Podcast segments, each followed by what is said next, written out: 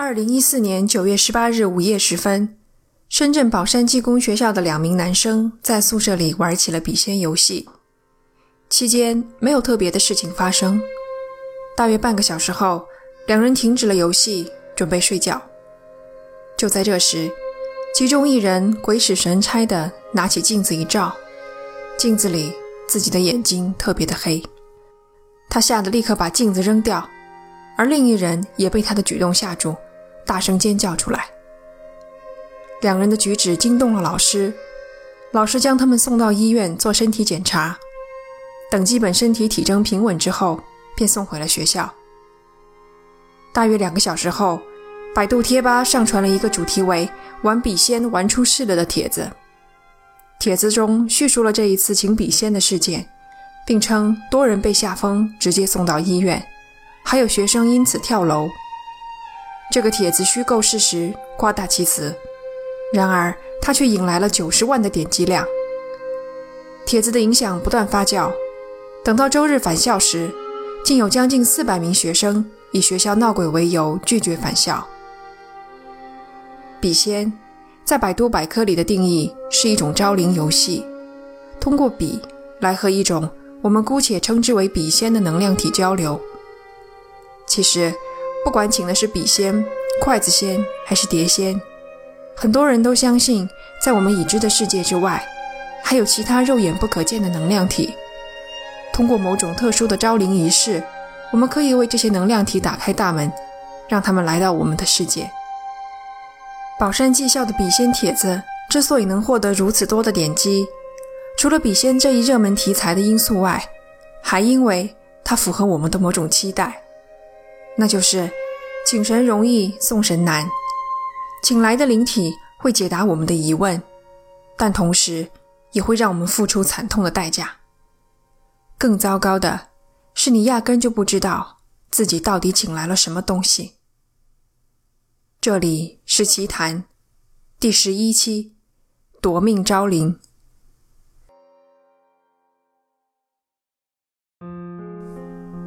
艾斯特法尼亚·古铁雷斯，西班牙人，去世的时候年仅十八岁。关于他，我在网上能找到的资料不多，只知道仅仅半年前，他的身体还十分健康，至少不是那种让你预料得到半年后就会死亡的人。从六个月前开始，艾斯特法尼亚的健康状况急剧恶化，他的身体经常不受控制的抽搐。有一次。他的身体突然变得像木头一样僵硬，手脚和脖子绷得笔直，口吐白沫，黑眼珠翻进了眼皮里，使他整个眼睛都是白色。他会毫无预兆地突然攻击别人，甚至是最亲近的家人，连大人都拦不住他。只有等他突然晕了过去，攻击的行为才会停止。而奇怪的是，等他醒来的时候，对之前发生的事情。一点记忆都没有。除此之外，他还经常产生幻觉，觉得自己的周围总有一些黑色的影子。家人看不见这些黑影，听他的描述，那些影子的形状既邪恶又诡异。在母亲的一再追问之下，艾斯特法尼亚终于道出了一切事情的起因。他和几个朋友一起进行了一场招灵仪式。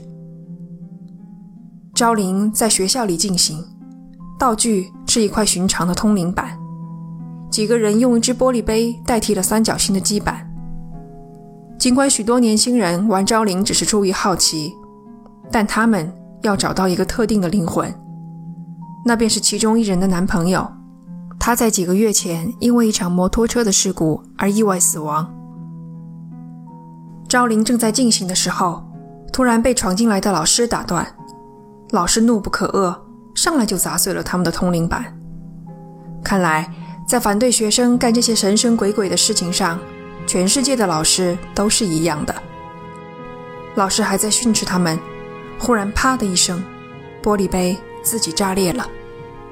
据在场的人回忆，从玻璃杯里升起了一股浓烟，而浓烟被一旁的艾斯特法尼亚吸了进去。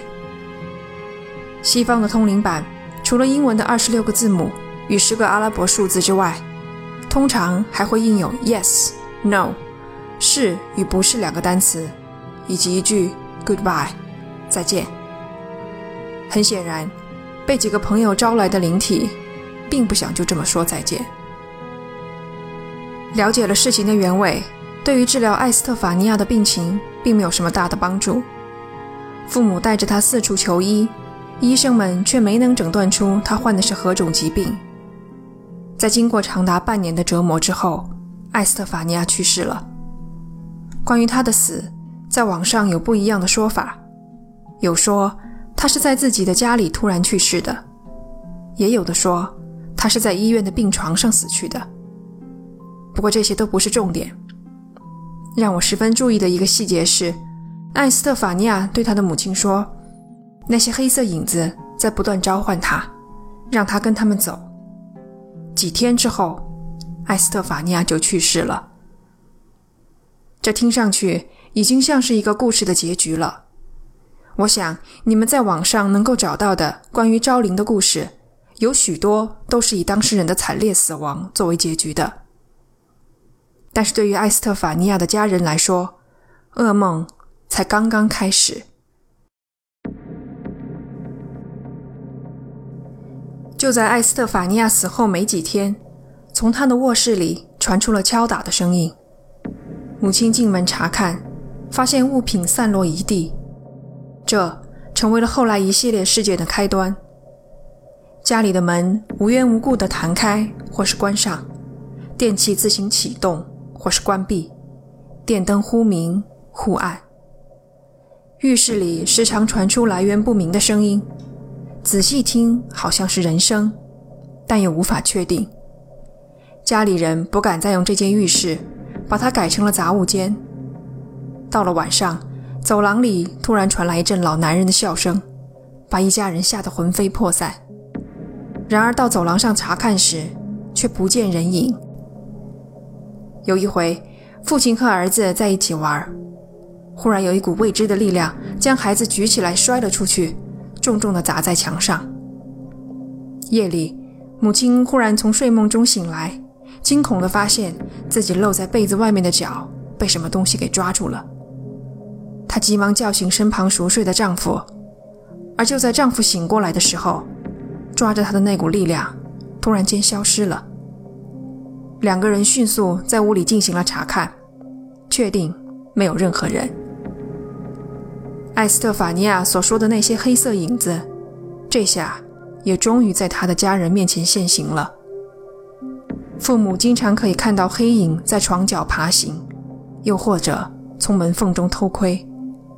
有一次，艾斯特法尼亚的妹妹对他们说，她看见一个黑色的影子粘在地上。像是一条被踩爆肚子的蜥蜴，拖着身子向他爬来。最让母亲精神崩溃的是发生在某个晚上，全家人都在客厅里坐着，走廊的门忽然弹开，门外传来有人拍打墙面的声音。类似的事情发生的多了，两个大人的第一反应便是拖来沙发堵住门口，又放上了一块沉重的大理石装饰。然而，一股巨大的力量像吹羽毛一般，轻松将门弹开，把沙发和大理石装饰都撞飞了出去。有个什么东西飞进了屋里，哐啷一声落在地上，一动不动。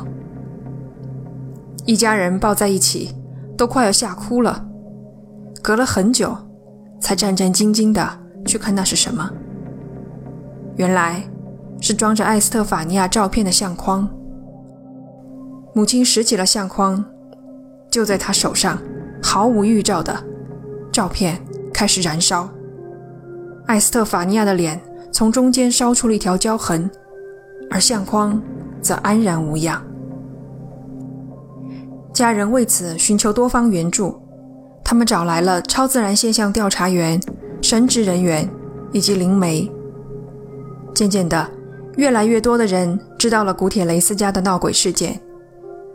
一九九二年十月十四日，一家电视台带着一男一女两个灵媒来到古铁雷斯家，对闹鬼事件进行现场调查。这次调查的部分影像资料通过电视台的新闻播了出去。现在你还可以在网上找到这一段将近三分钟的新闻。影片中，艾斯特法尼亚的母亲用钥匙打开了浴室的门，可见浴室平常都是锁着的。上一个镜头，女灵媒坐在浴室里，闭着眼，似乎在感应灵体。下一个镜头，只见他龇牙咧嘴，面相狰狞，而那个男性的灵媒则用双手紧紧抓着他的头部，冲着他大喊大叫。很遗憾，我们这是一期广播节目，没有办法让你们看到影像资料，但是我可以播放节目的录音。以下就是这个片段的录音。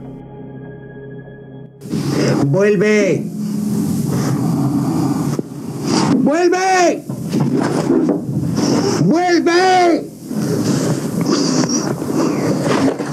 vuelve, vuelve, vuelve, vuelve。片段中，男性灵媒不断重复的那句西班牙语 “volve”，翻译过来的意思是“回去”。而更让人脊背发凉的是，艾斯特法尼亚的鬼魂明显也在场。放在浴室里的一个录音机里，录到了疑似艾斯特法尼亚鬼魂的声音。同样，在这里，我给你们播放出这段录音。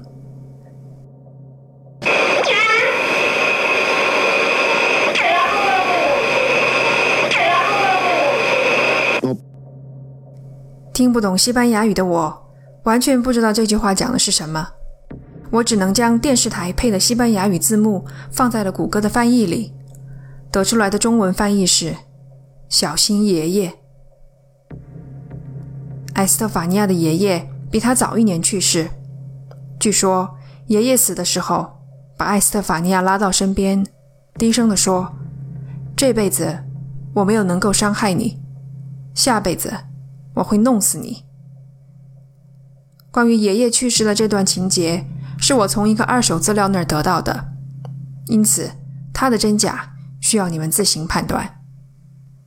被附身的女灵媒后来说，她能感觉到艾斯特法尼亚的鬼魂很想阻止自己的爷爷和其他邪恶的灵体，但是她无能为力。到这里为止，在我这个总是持怀疑观点的人看来，整件事情都带着虚假的味道。新闻里面那两个灵媒，与其说他们是通灵的奇人，不如说他们更像是善于演戏的江湖骗子。而那句所谓的“小心爷爷”，在我听了许多遍翻译和原音的对比之后，越发觉得是牵强附会。你们看，一桩闹鬼的事件，如果要给人真实的感觉，就必须牵扯进某种和闹鬼完全扯不上关系的力量。你们看那些网上流传甚广的真实闹鬼事件，往往都带有其他的前缀，像是美国政府官方承认的某某事件等等，这样才能加强它的可信度。在这件事情中，艾斯特法尼亚的家人报了警。那是一九九二年十一月二十七日的凌晨两点，警方接到了父亲的报警电话。电话中，他的声音极其惊慌。说家里闹鬼，一家人的情况都十分危险。他还说出了一个细节：家里的十字架全部都颠倒了过来。颠倒的十字架，也就是逆十字架，是对于神的亵渎，是恶魔的象征。一开始警察并不相信，可是他又接着说道：“有一个黑影站在走廊的尽头。”听到这儿，警察才真正引起了重视。这很有可能是入室抢劫。警官何塞·涅格利与另外三人一同前往古铁雷斯家。当他们到达的时候，发现全家人都坐在路边，在寒风中瑟瑟发抖。直到看见警察，才敢跟着一起回到自己的家。以下我所讲的事情，全部是后来写入警方报告里的内容。换句话说，这些都是官方的记录。一名警官陪着母亲和孩子们在客厅里坐着，听他们讲家里发生的事情。其他几个人则和父亲一起上楼来到主卧。就在他们谈话的时候，从主卧外的阳台上突然传来一阵巨大的敲击声，接着有什么沉重的东西，像是一颗圆形的巨石，在阳台上滚过，碾压瓷砖。等警察冲到阳台上查看时，这里既没有人，也没有石头。他们重新下到客厅，问这里的人有没有听到声音，回答没有。有一个警察突然对着一个站在橱柜前的同伴大叫：“快躲开！”就在同伴闪开的一瞬间，他身后的橱柜门被重重的弹开。训练有素的警察们几乎同时拔出手枪，对准了橱柜。经过初步查验。橱柜并没有安装任何机关。这时，有其他的警官注意到，电话桌的桌布上出现了一团深棕色的印记。聂格利上前查看，凭着他的经验，这团湿漉漉又有点黏糊糊的东西，质感像是血液或者口水。紧跟着，艾斯特法尼亚的卧室里“邦”的一声响，安静片刻后。又传来鞭子抽打的声音。警察进到屋内，所有人都不敢相信他们所看见的景象。只见墙上的十字架颠倒了过来，上面原本钉着的金属的耶稣掉落在地。而就在这个时候，他们明明确确地看到，十字架旁边的一幅海报上，就这么从无到有的生出了三道爪痕。这一细节。给聂格利留下了极其深刻的印象。他不仅将其写入报告，后来在媒体采访中也再一次提到了这一细节。警察开始搜查艾斯特法尼亚的卧室。搜查进行时，卧室里传出一阵阵拍打的声音。其实这么说也不是很准确，因为这声音像是凭空产生的一样，在场的人没有一个分辨得出。这是在拍打什么东西，而声音的来源又是哪里？古铁雷斯夫妇又提到了那间浴室，他们告诉警察，浴室里也常会传来声音。聂格利进入浴室查看，发现这里比其他地方要冷得多。他的原话是：“这里的空气阴森寒冷，让人寒毛直竖。”以上。是我能够找到的已经公开的警方报告。接下来是事件的后续。警察调查无果而终之后，古铁雷斯一家终于决定搬离这个让他们既伤心又害怕的地方。他们搬到新家之后，再也没有发生任何闹鬼的事件，生活重新恢复了平静。这是一份久违而又珍贵的平静。也许。只有在看着艾斯特法尼亚的照片的时候，一家人才会重新想起那些令人恐惧的回忆。古铁雷斯家的闹鬼事件成为了西班牙最著名的闹鬼事件之一。2006年，一档专门研究各种神秘现象的西班牙节目《Quatro Melanio》前往调查这一事件。在旧家进行了一番调查之后，摄制团队又来到了新家。对艾斯特法尼亚的父母进行了采访。进行节目后期制作时，摄制团队声称他们录到了一段声音。这句西班牙语翻译过来是：“我们还没有开始。”招灵仪式的真实与否，原本在人们的信与不信之间。尽管知道招灵可能带来的可怕后果，可还是会有人前赴后继，去进行各种形式的招灵活动。我一点也不觉得意外。人死之后是一个完全未知的世界，而巨大的未知，除了给人以恐惧感之外，也会激起人们强烈的好奇心。这并不是作死，而是人类的天性。上一期的老夫妇被骚扰十年的节目播出之后，我有一个叫做神乐星辰的听众跟我分享说，他觉得整件事情。很有可能就是邻居做的，理由是在他身边就发生过类似的事情。很多时候，并不是当事人做了什么过分的事，仅仅就是因为其他人的嫉妒心作祟。这是一个新的观点，我非常非常的欢迎来自听众的交流与讨论。这给了我很大的鼓励，让我感觉自己不是一个人在做节目。好了，本期的节目就到此为止，感谢你的收听，这里是奇谈，我们下期见。